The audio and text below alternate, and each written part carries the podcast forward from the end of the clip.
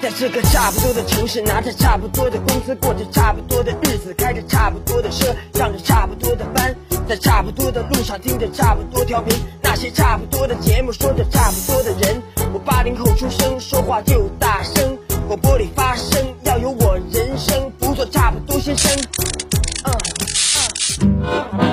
FM 八八九，你的财富 Radio，评论来了。欢迎回来，评论来了，我是海鹏。近期，安本丰等几种廉价药出现断货，廉价救命药药荒现象再次受到社会关注。新华社记者在上海、云南、浙江、四川等地调研发现，尽管相关部门成立了国家小品种药短缺药供应保障联合体，一些廉价药、孤儿药被列入国家短缺药品清单。但由于一些措施未能真正落地，企业生产仍动力不足。与普通药品相比，廉价救命药有其特殊性。廉价意味着利润低，企业生产积极性不高，也意味着药企对原料药价格等成本十分敏感。成本波动较大时，廉价药容易出现断供。救命则意味着该药不可或缺，难以取代。一旦出现断供，就会导致全城寻药等现象，引发患者及家属的焦虑和社会广泛关注。这两个因素结合在一起，说明廉价救命药的生产与供应不能完全交由市场，要推出针对性举措与优惠政策。毋需讳言，药企也需要生存和发展。一些药企停止生产廉价救命药，以避免自身的经济损失。从药企角度看，也是一种经济理性。毕竟不能要求每一个企业都只追求社会效益而不考虑经济效益。一个企业如果不考虑赚钱，亏本也去做公益，除非有来自其他地方的强大支持，包括资金支持，企业最终将难以生存下去。从这方面来说，药企逐利行为在所难免。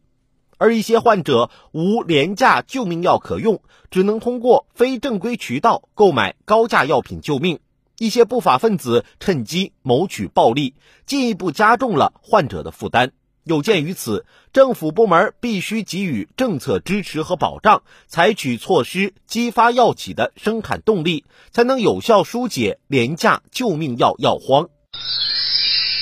当前，在促进廉价救命药生产供应方面，已充分考虑到了其特殊性，已建立短缺药品目录，并及时调整某类药品的生产供应信息，尤其是断供信息，能够及时被发现，然后迅速展开行动。政府职能部门组织企业进行定点生产，在企业用地、税收、电价等方面给予优惠，可扩大企业利润，调动企业的生产积极性。在药品集中招采和带量采购中建立跨区域的短缺药品联盟，则可形成规模效应，克服廉价救命药用量少等短板。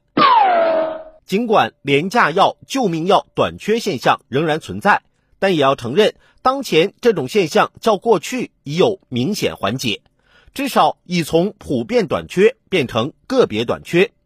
一度市场供应不稳的碳酸氢钠片、多巴胺、肾上腺素等小品种药已能满足市场需求，葡萄糖酸钙、多巴酚丁胺等短缺药已进入复产倒计时。这类好消息也不断出现，因此在看到不足的同时，也要看到成绩与进步。好举措这么多，为何还屡现廉价药断货现象？这主要是因为在廉价救命药中也有普通和特殊之分，部分药品堪称特殊之特殊，比如安本丰这种药，使用量甚微，重开生产线很不划算，再加上原料药价格上涨，企业不愿意赔本赚吆喝，将成本加到药价里，又担心市场不接受。对于很多廉价救命药，市场是失灵的。需要用其他保障机制来弥补，但对于安本丰这类廉价孤儿药，不仅市场失灵，而且现有的短缺药品保障机制也有失灵之处。在双重失灵之下，假如不累加针对性举措，有时候断供很难避免。